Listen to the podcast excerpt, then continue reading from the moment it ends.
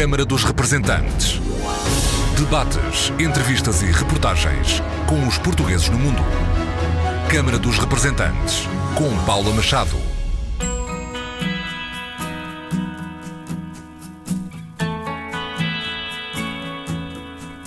Olá, bem-vindos ao Câmara dos Representantes. A estátua do navegador português Gaspar Corte Real, em St. John's, na Terra Nova, Canadá, pode ter os dias contados. Há um movimento a defender o desmantelamento do monumento, que tem uma narrativa colonialista. Gaspar Corte Real terá escravizado 57 indígenas.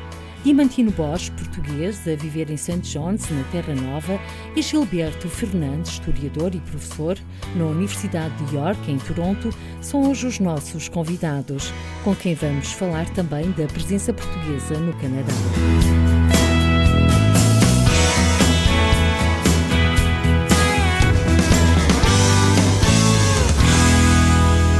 Na capital da Terra Nova, em St. John's, a estátua de Gaspar Corte Real domina a praça frente ao edifício da Confederação, sede do governo.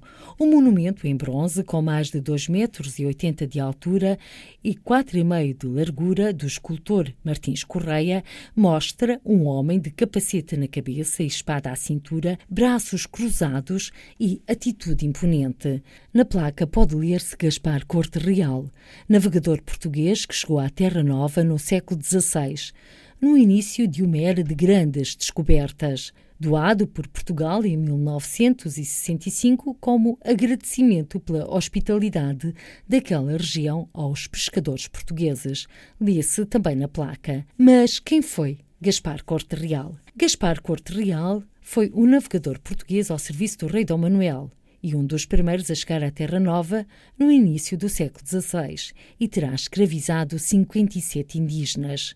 A 12 de maio de 1500, Dom Manuel I de Portugal doa a Gaspar Corte Real, fidalgo da sua casa, a capitania de juro e herdade de todas as terras e ilhas que descobrir. Em 1500, Gaspar Corte Real fez a sua primeira viagem à Groenlândia, então chamada Terra dos Cortes Reais. Gaspar Corte Real partiu em 1501 numa segunda expedição ao continente americano e nunca mais voltou.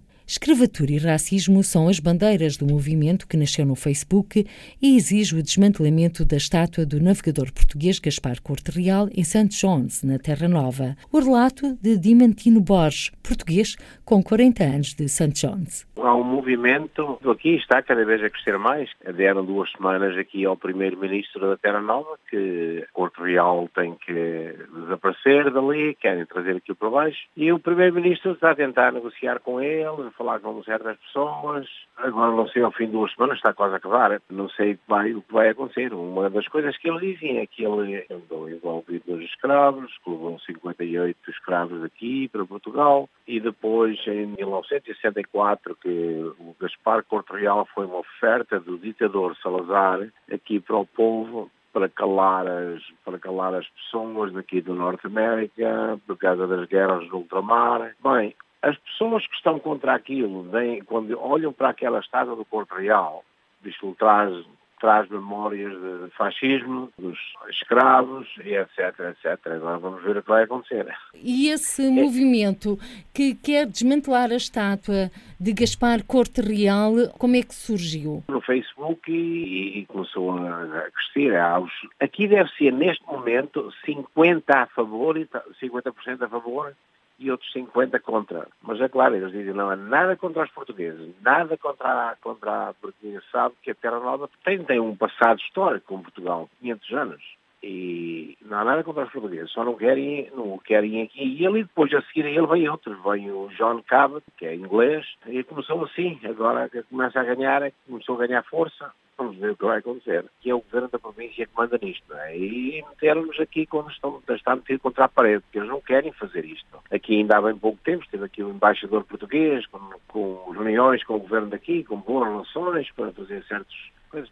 E, e, é claro, eles não querem fazer isso. O governo daqui sem dúvida, não, não, não está interessado em pôr aquilo abaixo, porque o Governo Federal praticamente não se mete nisso. Agora, se o Governo concorda ou não concorda, ou não concorda eles dizem que o vão fazer. E há força que o vão fazer. Aquilo vai ser umas cenas, para mim, como português, é, claro, era a única estátua portuguesa que estava aqui, é um bocado triste, mas ao mesmo tempo eu compreendo, e mais agora que eles dizem que aquilo foi uma oferta dada aqui pelo Salazar, ah, vamos ver o que é que vai acontecer. Mas ir abaixo vai, de uma maneira ou de outra vai abaixo.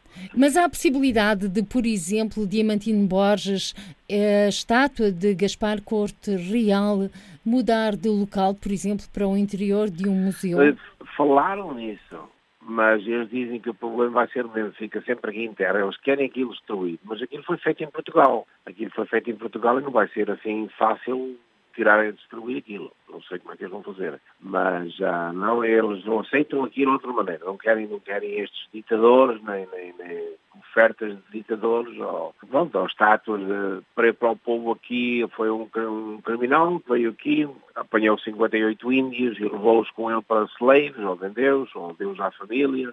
Parece que neste momento nada os faz mudar de ideia. Diamantino Borges, que vive em St. John's, e o relato sobre a polémica em redor da estátua do navegador português Gaspar Corte Real. Gilberto Fernandes, historiador e professor da Universidade de York, em Toronto, bem-vindo Câmara dos Representantes. Que leitura faz desta polémica em redor da estátua de Gaspar Corte Real? Olá, Paula está dentro do, do contexto do que está a passar por toda a parte do mundo, inclusive em Portugal, especialmente nos Estados Unidos, mas, mas também no Canadá. Há várias outras estátuas aqui no Canadá, estátuas e não só, outros, por exemplo, até ruas, nomes que são escritos em edifícios de personalidades históricas que estão relacionadas com a política de praticamente genocídio cultural de povos indígenas no Canadá, inclusive até do primeiro-ministro uh, fundador do Canadá, do John A. MacDonald, essa figura figura até mais controversa. Dentro dessa discussão sobre que memória, eh, que postos heróis, que figuras, que personalidades históricas devemos comemorar no nosso espaço público, a estátua do Gaspar Corte Real até é uma situação ou uma personalidade que muito pouco relevo. Eh, é uma discussão que, ao que sei, mantém-se limitada à cidade de St. John's em Newfoundland. Não quer isto dizer que não tenha, não tenha legitimidade, claro que tem, e mais uma vez um reflexo de como a história continua, não é? A história vai-se fazendo, inclusive na constante discussão que, que existe e deve haver sobre que passados devemos comemorar, que passados correspondem com a nossa autoperceção, que, digamos, as estátuas e estas formas de comemoração, heranças culturais, são muito mais sobre quem pensamos que somos e que fomos e que ideias queremos passar para gerações uh, futuras. Gilberto Fernandes, desmantelar a estátua de Gaspar Corte Real pode ser um sinal de que os tempos mudaram, que não há países que foram colonizados? O derrubar, eventualmente, digamos, não foi feita ainda a decisão, mas uh, suponhamos que decide-se derrubar, ou pelo menos retirar, a estátua do Corte Real do espaço onde está, não é apagar a história, de maneira nenhuma. Aliás, eu já ouvi críticos desta forma de intervenção política popular, vá, como equivaler à queima de livros, o que é muito diferente. Nos livros, nos documentos, nos arquivos, etc., aí sim estão encerrados a informação conhecimento, depende do livro, né?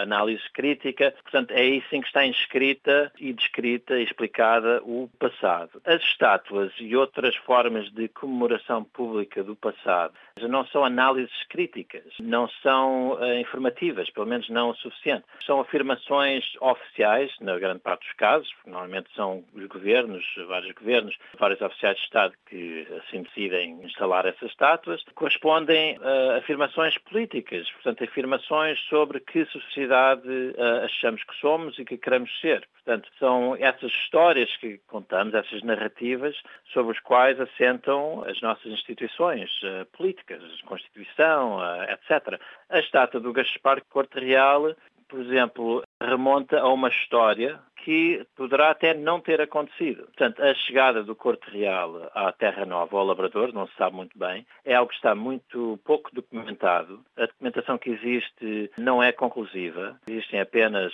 três cartas, salvo erro, trocadas entre, o, na altura, o embaixador de Veneza, portanto não havia Itália, em que fala na suposta chegada da frota do Gaspar Corte Real. O Gaspar, entretanto, continuou a explorar, segundo eles, a costa da Terra Nova e nessas duas embarcações terão chegado até 57 indígenas que, podemos ler, terão sido escravizados, portanto, trazidos contra a sua vontade, porque era essa a norma comum da altura, mas isso, tudo isso não se sabe muito bem se, se realmente foi assim. Portanto, está muito uh, mitificado. Embora, apesar de não saber concretamente, ou os documentos que temos não serem conclusivos sobre se esta história é, realmente aconteceu, é até um bocado irrelevante, é um bocado marginal esta discussão da estátua, porque a estátua, quando foi inaugurada, uh, em 1965, foi, foi um, um, presente do Estado Novo, por motivos de propaganda uh, internacional e diplomacia pública, quando essa estátua foi inaugurada, foi inaugurada com a noção de que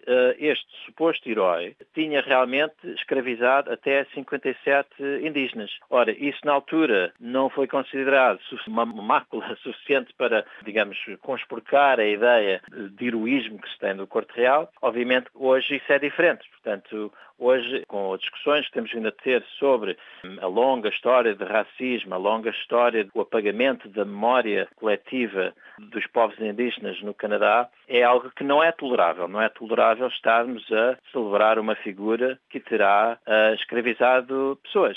E para além disso, para além da suposta eventual escravização, há também a questão sobre porquê estarmos aqui no Canadá, na Terra Nova, celebrar um suposto, entre aspas, descobridor. Ora, essa celebração e comemoração de supostos descobridores europeus eh, que chegaram ao Canadá, e essa é quase como uma, uma corrida de várias eh, nações europeias a quererem afirmar-se como tendo sido eles a realmente ser os primeiros a descobrir o Canadá, numa versão de, do Colombo e a suposta descoberta dos Estados Unidos. Essa narrativa é algo que tem uma história muito, muito longa de eurocentrismo, de colonialismo e de supremacia branca, que no Canadá é preciso perceber qual é a história do Canadá e a relação da sociedade canadiana e das instituições canadianas, do governo canadiano com os seus povos indígenas, em que várias instituições, e ainda hoje eh, há vários eh, conflitos, aliás, é, é um dos temas mais constantes de, de conflito político uh, no Canadá, é a relação entre os colonialistas, digamos, os, os, canadianos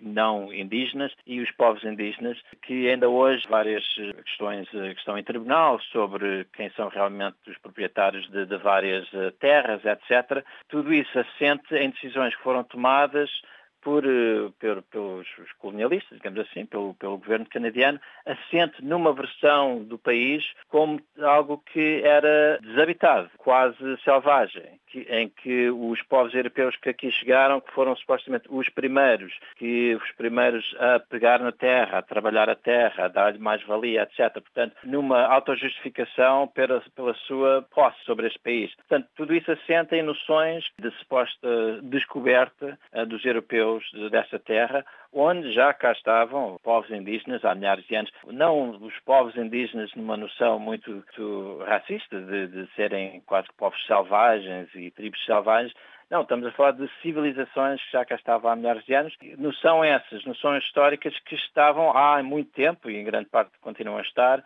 ausentes dos livros escolares, por exemplo, aqui no Canadá, eh, do discurso oficial da história do país. Este ato do Gaspar Corte Real faz parte dessa narrativa Uh, dominante do Canadá, que se vê essencialmente como um país uh, europeu, uh, eurocêntrico, que, que instalou-se e foi fundado supostamente numa terra onde só existiam selvagens. Na própria descrição da suposta descoberta do Gaspar Corte Real e na descrição que se faz dos povos indígenas que aqui estavam, corresponde a essa ideia que realmente isto era uma terra de selvagens e que e, estava para civilizar. E a crescer, a estátua de Gaspar Corte Real foi oferecida por António de Oliveira Salazar quando o governo português vivia sobre uma enorme pressão internacional, principalmente nas Nações Unidas, por causa das guerras coloniais coloniais. Sim, depois há essa, há essa parte também da história. Uh, aliás, a história da estátua em si é bastante interessante, que foi uh, realmente inaugurada em 1965. E foi uh, levada de Portugal para o Canadá, para a Terra Nova. Exatamente. Portanto, o escultor é Martins Correia, que é um escultor que fez vários trabalhos da mesma espécie para a propaganda Estado Novista, várias estátuas espalhadas também pelas, pelas ex-colónias. Portanto, foi realmente uma prenda do, do governo português para a província de Newfoundland. Na altura era o Premier Joseph Smallwood, que era fã, vá, que elogiou a política de Salazar e a presença de Portugal no mundo, etc., numa altura em que o Canadá era um dos poucos países da NATO ainda a, a ser bastante vocal internacionalmente sobre as guerras coloniais e a exigir que o governo português desse autonomia às suas ex-colónias. Para além disso, acho que é bastante interessante a maneira como isto aconteceu foi, na altura, o embaixador Eduardo Brazão, que é o próprio um historiador, vá, que escreveu, publicou até dois trabalhos sobre os Corte Real e sobre a, a suposta tentativa de colonização do Canadá, ou do que viria a ser o Canadá, pelos portugueses. Portanto, ele, o Brazão, não só como embaixador, mas também como académico, impulsionou esta ideia que realmente foi o Gaspar Corte que cá, cá chegou, sendo um dos primeiros europeus a cá chegar. Portanto, ele, quando chegou ao Canadá em 63, foi convidado pelo governo da Terra Nova a ir visitar essa província e foi recebido com uma pompa em circunstância tal que o Brasão escreve para o Ministério dos Negócios Estrangeiros em Portugal a, a dizer que, bom, a tradição portuguesa aqui é muito profunda e, e muito forte e, e, ficou realmente extremamente, não estava à espera, portanto, entusiasmado pela recepção que teve extremamente calorosa do governo da Terra Nova, em que recebeu várias cerimónias uh, reservadas a grandes figuras de, de Estado. Nessa visita, o, o, Eduardo Brazão anunciou que o governo português lhes ia oferecer duas estátuas, por causa não sei o que aconteceu à segunda estátua, e o, o Premier Smallwood, portanto, digamos, o primeiro-ministro da província, imediatamente disse muito bem, nós vamos pôr as estátuas em frente ao nosso uh, edifício parlamentar, que tinha sido inaugurado há pouco tempo. Vamos uh, pôr uh, solo português à sua volta e declarar um dia de Portugal nesta província. Esse jogo de diplomacia pública e de propaganda internacional dá-se numa altura em que Portugal e vários outros países estão a tentar afirmar os seus supostos direitos históricos em pescar nas águas internacionais do Canadá, que na altura estavam a ser eh, expandidas de 3 milhas para 12 milhas.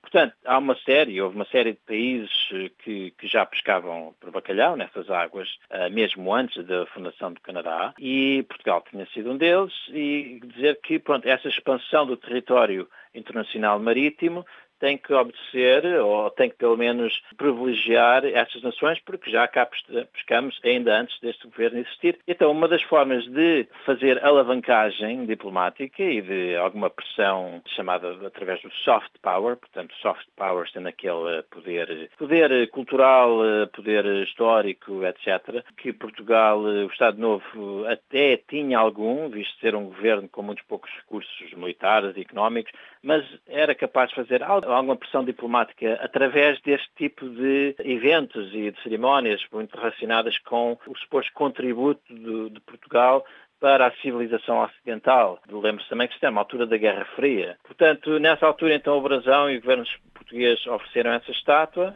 como forma de, mais uma vez, sublinhar a suposta presença histórica dos portugueses naquelas águas que lhes dava realmente, concedia alguns direitos especiais que outras nações não tinham. Professor Gilberto Fernandes, pode dizer-se que foi a oferta de uma estátua em troca do direito de pescar bacalhau na Terra Nova? Bom, uh, há aqui um é jogo leitura, de é uma, é uma leitura que se pode fazer, sim, está relacionado, porque as coisas acontecem no momento em que está a decorrer essa, essa conversa, portanto, é, acho que é, é justo fazer eh, esse relacionamento. Mas claro que está relacionado com as pescas, até porque a legenda, digamos, no, no pedestal da estátua, uh, refere-se às, pesca, às pescas e refere até como uma, uma oferta dos pescadores de, do, do bacalhau, portanto, da frota branca. As duas coisas estão relacionadas. O que é interessante também é que, portanto, aqui temos uma estátua que durante várias décadas as pessoas por ali passavam e, e nota-se agora que nesta discussão sobre deve ou não deve promover a estátua, nos vários comentários nas mídias sociais, eh, é que havia um profundo desconhecimento até de quem era esta pessoa. Portanto, esta controvérsia até veio a trazer maior interesse e maior educação sobre quem, quem era uh, essa estátua. Portanto, a remoção da estátua acabou por fazer mais para elevar a memória desse West Park Corte Real que a sua permanência lá. Mas as pessoas que por ali passavam, com certeza, não pensavam muito no que aquilo era e não têm noção das controvérsias, polémicas e intrigas quase internacionais estão por trás daquilo, porque há um momento até que o governo espanhol, portanto, na altura do ditador Franco, também ofereceu, ou quis oferecer uma estátua do seu uh, descobridor uh, privilegiado, predileto, da mesma forma que o Salazar havia oferecido. Então acaba por haver quase que uma corrida à memória uh, histórica, a memória coletiva do povo da Terra Nova, para ter ali o explorador, o navegador de, de, cada nação. Não sei porquê, porque não sei porque é que, entretanto, não existe uma estátua, um navegador espanhol. Uh, isto faz parte de uma pesquisa que ainda estou a desenvolver, ainda não, ainda não visitei os arquivos da Terra Nova para perceber eh, o, o, que aconteceu e ver que documentos lá têm. Portanto, o que, eu, o que eu sei da estátua, dessa história, está muito relacionada com a versão do, do, ponto de vista do governo português, porque foi nos arquivos do Ministério dos Negócios Estrangeiros que eu obtive essa informação. Mas há realmente ali uma, quase que uma corrida, uma corrida à memória e à narrativa. Portanto, e nessas narrativas, uh, portanto, essa ideia que temos da história talvez como ser algo imaterial e cultural e um bocado etéreo, tem um peso material, pode às vezes ter um peso material muito significativo, porque lá está, é nessas ideias que temos nós próprios que assentam as, as políticas que tomamos, as decisões jurídicas que, que, os governos tomam, as nossas instituições, etc. E eu acho que este é um, um exemplo bastante claro de como a história foi utilizada para alavancagem política. Gilberto Fernandes, professor da Universidade de York, em Toronto, responsável pelo projeto de História Luso-Canadiana. Com esta situação, podemos também depreender que, a partir de agora, a história da Terra Nova será reescrita de outra forma, ou estudada de outra forma. Bom, a presença da estátua é expectável. Real, a, a, presença da estátua do Corte Real pouco afeta, uh, tem afetado pouco impacto tem tido na história, na historiografia, portanto, no estudo e na educação da história do país e da província. Porque, como eu disse há pouco, a estátua do Corte Real, presumo, e pelo que dá a entender uh, durante esta discussão, um, existia pouco conhecimento sobre... Mas é um alerta sobre... para outras situações também. Sim, mas uh, lá está. A, a, a, estátua, eu acho que perfeitamente legítima essa discussão sobre que figuras devemos uh, celebrar no nosso espaço público, porque lá está, isso é uma afirmação sobre a sociedade que somos e que queremos ser. A remoção da estátua não é um apagar da história. É o contrário. Aliás, a remoção da estátua é em si um, um acontecimento histórico. Faz lembrar um bocado aquela obra de arte do Banksy que se auto, uh, autodestruiu. Ou seja, uh, essa obra de arte não se autodestruiu. Pelo contrário, só, só ganhou foi ainda mais significado, até porque mais caro se tornou. Portanto, neste caso também é semelhante. Uma, uma eventual remoção da estátua não é apagar a história, é fazer história por cima dessa estátua. Ou seja, eu como historiador acho seria para mim mais interessante se realmente a decisão for retirá-la daquele espaço, que não fosse destruída, vá, e que fosse eh, levada para um espaço onde pudesse realmente ter mais informação, mais contexto, um centro de interpretação à volta, num espaço museológico, vá, que, que é mais eh, melhor servia para isso, uh, e explicasse realmente a história da estátua em si, portanto as relações relacionais entre o governo português e o governo da Terra Nova, a história que se tentou ou que quis celebrar, a história que se apagou ou uh, se tentou apagar através dessa celebração e a história de que levou à remoção, ou eventual remoção desta estátua. Portanto, não é para mim um apagar da história uh, de maneira nenhuma. O que pode acontecer, um risco que, que é real, parece, é que nestes movimentos de remoção de estátuas possa uh, estes uh, pronto, ativistas, que são perfeitamente na sua legitimidade, e eu, e em vários, na maioria dos casos, estou de acordo com essas posições, mas há sempre o risco de caírem também numa super simplificação da história e do passado e de descomplexificar o passado e, e, e os, seus os seus intervenientes, da mesma maneira que uh, aqueles que o celebraram, celebraram estas figuras uh, como simplesmente heróis ou vilões, como grandes homens, digamos assim, sem lhes dar mais informação, sem lhes dar eh, todas as multidimensões que todos nós temos como seres humanos, e o passado é, a história é algo extremamente complexa. Nestas tentativas de uh, retirar do nosso espaço público antigos heróis que se tornaram vilões, pode haver esse risco de uh, uh, simplificar-se demasiado e remover a complexidade do nosso passado. Daí eu acho que a melhor política, depois de realmente fazer esse, esse ativismo, se for realmente esse caso de de remover essa estátua, de realmente criarem-se espaços para que possamos educar eh, as pessoas sobre toda a história, todas as camadas de história que esses monumentos uh, uh, têm. Gilberto Fernandes, educar as pessoas, dar a conhecer a história, é o que tem feito aí no Canadá. Gilberto Fernandes, historiador e professor na Universidade de York, que em dezembro do ano passado lançou o seu mais recente livro, A Nação Peregrina: As produções da diáspora portuguesa na América do Norte no pós-guerra. O que é que nos conta? Este livro? Pois, nesse livro eu falo um pouco sobre, sobre este tipo de comemorações. Por acaso não falo muito sobre a estátua do Corte Real, mas há outras estátuas e outras, uh, outros espaços vá, de memória uh, portuguesa uh, nos Estados Unidos e no Canadá. Há, há, há, estátuas a outros supostos descobridores, por exemplo, há a estátua do João Rodrigues Cabrilho, em San Diego, que pelos vistos muito recentemente já foi adotado como sendo espanhol, portanto havia essa discussão sobre se é português, se é espanhol, uh, e existem vários outros, digamos, monumentos grande parte deles impulsionados pelas próprias comunidades uh, luso-americanas, neste caso, aos quais se aliou o governo português através dos seus diplomatas.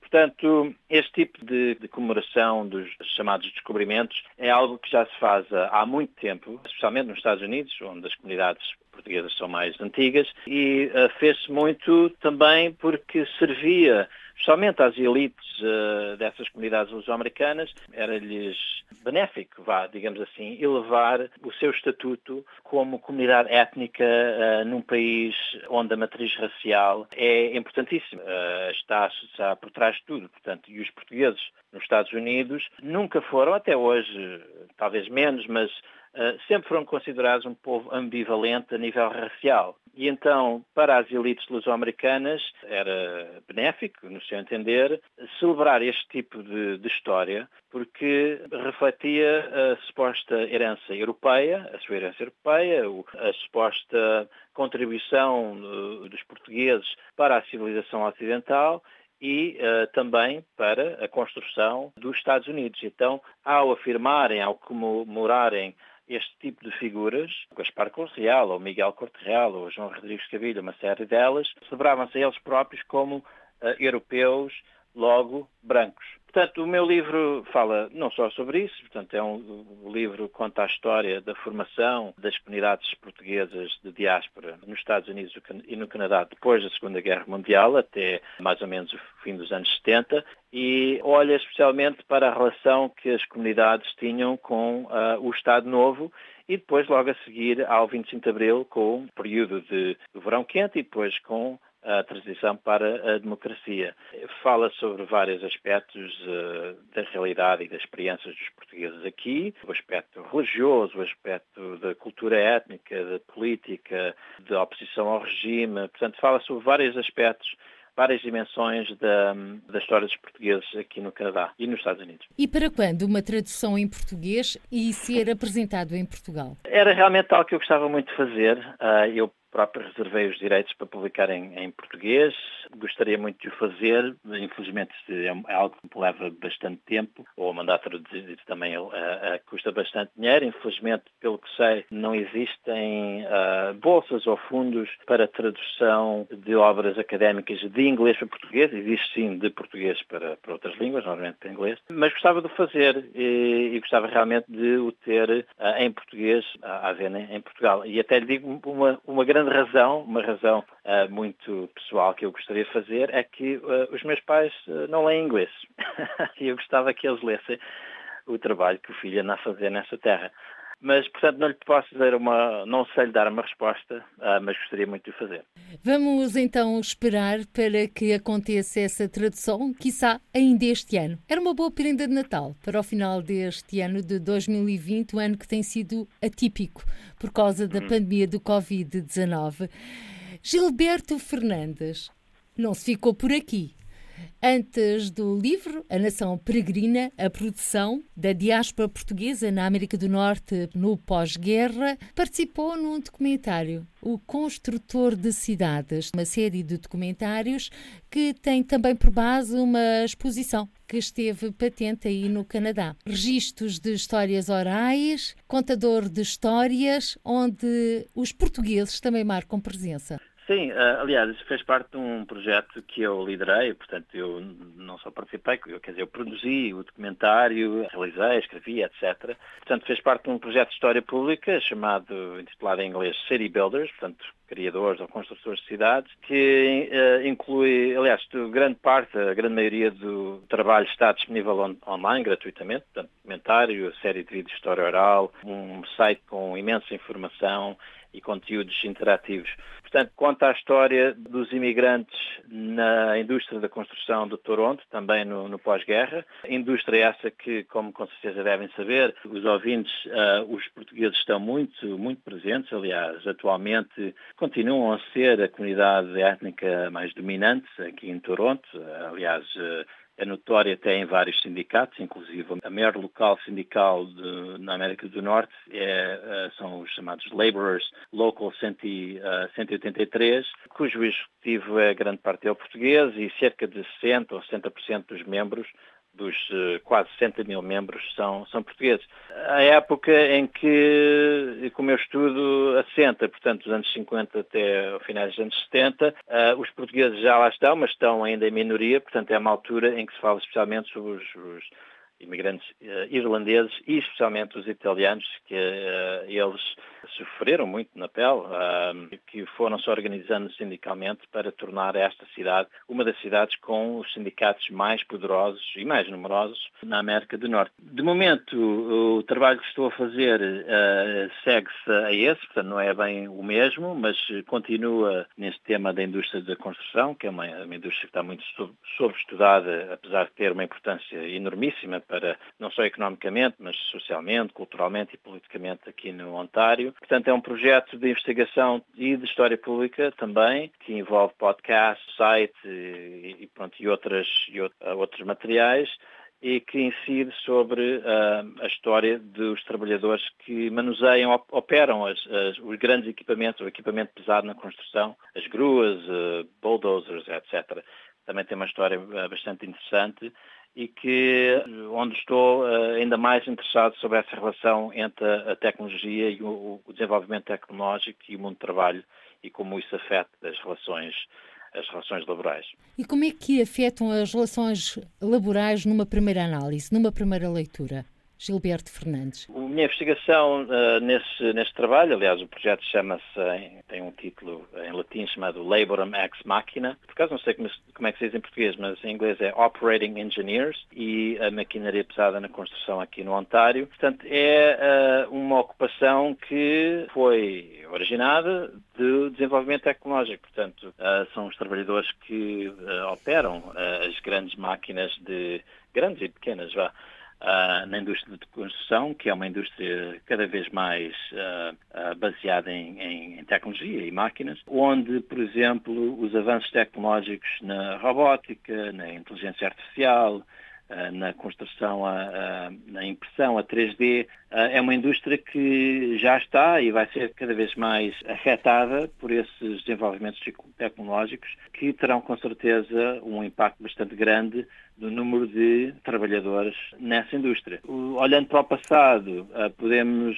ver eh, o desenvolver eh, dessa profissão e dessa ocupação e como no passado vários avanços tec tecnológicos acabaram por criar situações semelhantes ao que estão a decorrer hoje, ou que vão decorrer num futuro muito, muito próximo, em que é realmente uma, uma máquina substituir centenas de trabalhadores. Ora, que impacto é que isso tem para os sindicatos, por exemplo, e tendo impacto nos sindicatos, que impacto é isso acabará por ter na proteção dos direitos, na manutenção das normas de segurança, pronto, e obviamente o impacto que tem para esses trabalhadores, para as suas comunidades. O aspecto da segurança é bastante importante, tanto neste, neste projeto de investigação como no anterior. A indústria da construção sendo uma das mais perigosas, uh, e continuam a ser, por ordem de natureza da própria indústria em si, é sempre, será sempre uma das indústrias mais, mais perigosas, mas as normas de segurança, a legislação, a inspeção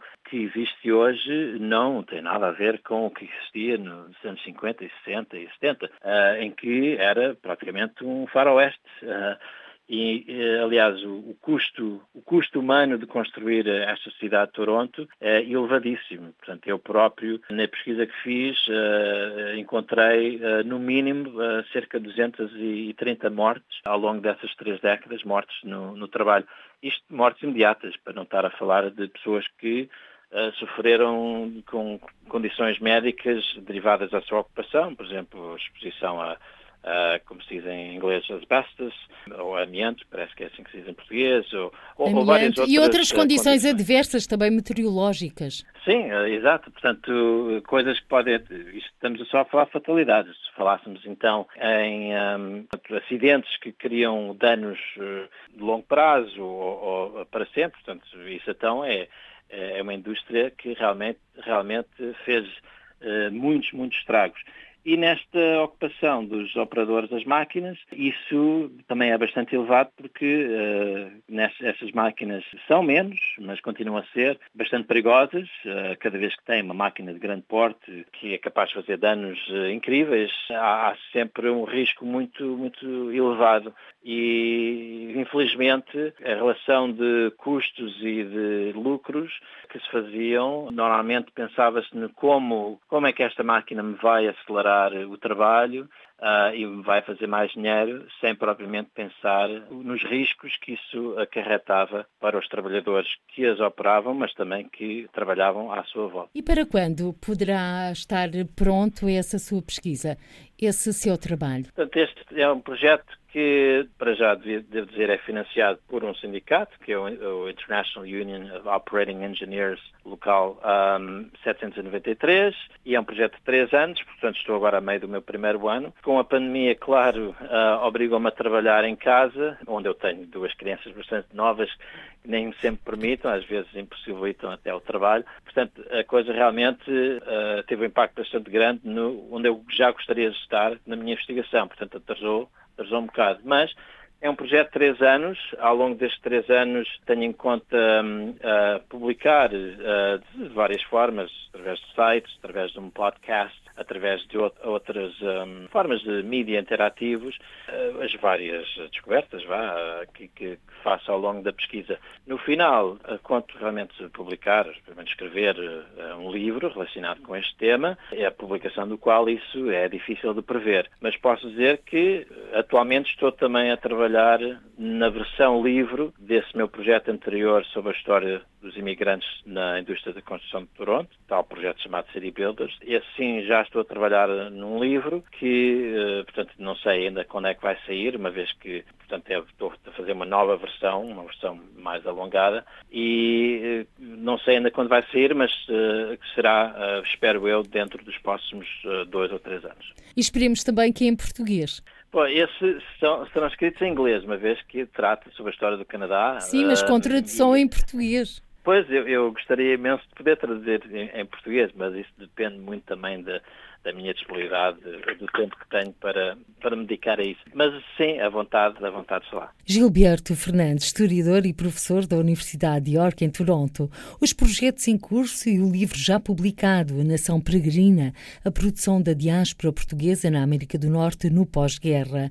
Uma conversa onde se analisou o movimento na Terra Nova que defende o desmantelamento da estátua do navegador português Gaspar Corte Real. O monumento está agora a ser alvo de polêmica polémica por Gaspar Corte Real ter escravizado 57 indígenas. Um relato que ouvimos nesta edição com Diamantino Borges, nascido em Coimbra e com 40 anos de Terra Nova, uma história de imigração contada na primeira pessoa. A minha história foi fugir, fugir à guerra colonial. Quando vim para aqui, ou quando pensei em vir para aqui, e duas coisas, uma, uma delas era ir para a pesca de bacalhau, não sei se sabe, que naqueles anos quem andasse na pesca do bacalhau não ia à tropa. E eu vim como chefe de cozinha no navio em 1972, andei na pesca de bacalhau cinco anos, e assim já não fui para, para as guerras do ultramar. E ao fim de cinco anos vim para aqui, conheci pessoas aqui e como sabia falar a língua inglesa, e olha, e cá estou hoje. E foi fácil encontrar é, emprego? Para mim foi fácil, tinha aqui amigos, e aqui, aqui é um tipo que venha que sabe falar inglês, francês, muito por cima português. Eu até cheguei a trabalhar na imigração, no governo federal, coisas que eles não fazem enquanto não for canadiano. Sou, sou canadiano e português, sou sempre português, mas sou canadiano também. E foi fácil. Depois meti negócios aqui, tive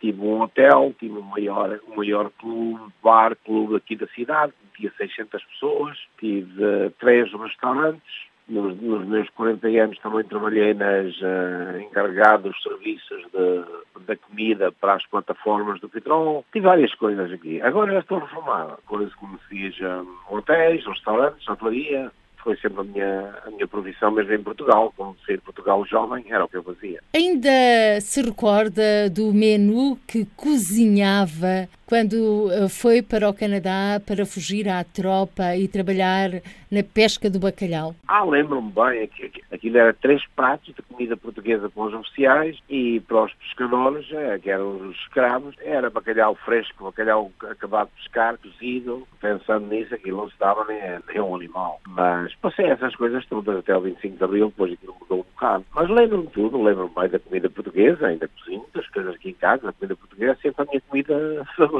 não fica farto e de não... comer bacalhau com batatas? Ah, depois, não, na pesca do bacalhau ficávamos, mas, mas como era meio oficial, eu podia comer aquilo que quisesse. É, mas aquilo, depois, bacalhau nunca, nunca fica farto. Nunca, comida portuguesa nunca, nunca fico farto. É. Mas foram é. difíceis esses não. anos na pesca do bacalhau? Foram os seis anos, seis anos mais difíceis da minha vida. Eu não passei frio, porque eu era o chefe de cozinha, tinha três pessoas mais, três mais cozinheiros debaixo de mim, mas andar no alto mar para mim foi a, a, pior, os piores momentos da minha vida. Aquilo não se justificava meter a pessoa ali, não queres ir para a tropa, vais para a pesca do galhão. Aqueles pobres pescadores, tenho um grande respeito por eles, que trabalhavam ali congeladas, trabalhavam ali uh, 16 horas seguidas, às vezes quando não eram 24, numa escravidão enorme e não podiam dizer, não podiam reclamar, a comida era sempre a mesma. Até o 25 de Abril a comida foi sempre a mesma. Era sempre, não podiam reclamar, se reclamassem eram despedidos.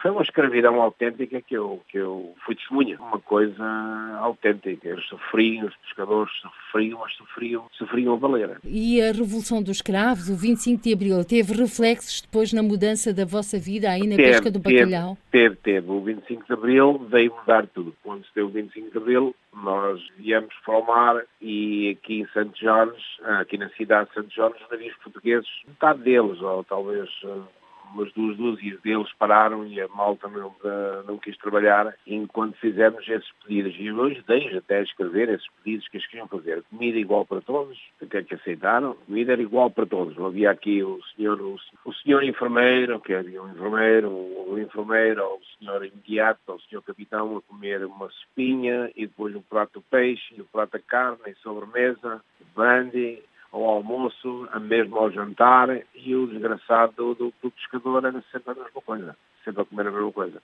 E, portanto, o 25 de Abril mudou a pesca do bacalhau em tudo. Naquela altura, os pescadores ganhavam para aí, eu não sei ao certo, mas era à volta de mil escudos por mês, e aquilo passaram os ordenados, aumentaram, aumentaram logo, os ordenados aumentaram imediatamente. Eu lembro-me que eu ganhava 6, 6 mil escudos por mês e aumentaram logo e davam 20, 21 parte na pesca de bacalhau, na pesca de pescado. Aumentou muito. O 25 de Abril foi, veio trazer uma, uma grande liberdade, veio trazer, veio trazer muita coisa para a pesca de bacalhau. Claro que a pesca de bacalhau hoje não existe, é, é muito raro ver aqui um navio português que venha aqui pesca porque as leis, o Canadá depois tomou conta das 200 milhas territoriais, não deixa pescar dentro, da, pescar dentro das 200 milhas, e os navios portugueses, pouco a pouco, foram desaparecendo. Lá aparece um aqui ou outro, mas não, já não era como antigamente. Chegaram a estar aqui 100 navios locais portugueses. Agora, os tempos são outros e, entretanto, o Diamantino Borges fez a sua vida aí no Canadá. Tive sempre bons empregos. trabalhei para a imigração antes disso, trabalhei uns, uns O que é que fazia para a imigração? Na, na imigração, praticamente, quando eles deram trabalho, só traduzia fazia certos trabalhos que me pedissem outros trabalhos, mas praticamente o que fazia era traduzia, quando havia uns problemas aqui, talvez com, com portugueses, com espanhóis, depois começaram a chegar aqui os cubanos, os cubanos de Cuba a pedir asilo político, e eu traduzia aquilo para inglês para eles, e se houvesse broncas aqui com o navio português, que não mandava-se para a bronca. Eu lembro-me aqui um navio num porto fora, foi um dos dias piores para mim. Tive que lá ir com outro tipo dizer, dizer ao, aos portugueses que o navio estava debaixo de prisão. E depois, é claro, é odiado, mas é português, não sou português, mas tenho que fazer o trabalho, o trabalho que me estão a pagar. Tive momentos difíceis, mas normalmente, ah, uma vida porreira. Tenho filhos aqui, estão todos bem, todos eles, eh, dois com negócio, e um é professor, e diretor de três escolas. Então, fiquei mais ou menos. E vai ficar por aí, Diamantino Borges, ou um dia pensa regressar a Coimbra? Vou ficar por aqui, vamos a Portugal todos os anos. Já tenho aqui netos. É difícil agora sair daqui. Já passei mais tempo na minha vida aqui do que eu passei em Portugal. Mas uma coisa que eu nunca que eu tento nunca esquecer é o português, mas 40 e tal anos aqui sem falar em, em, português aqui é difícil. Posso não falar bem o português, eu sei que não falo bem, mas tento não esquecer. Diamantino Borges, um português nascido em Coimbra com mais de 40 anos de terra nova, foi para a pesca do bacalhau para fugir à tropa e acabou por ficar em terras canadianas. Ainda nesta edição foi nosso convidado Gilberto Fernandes, historiador e professor da Universidade de York em Toronto. E por hoje ficamos por aqui. Até ao próximo encontro. Muita e boa saúde e seja feliz. Câmara dos Representantes. Debates, entrevistas e reportagens com os portugueses no mundo. Câmara dos Representantes, com Paula Machado.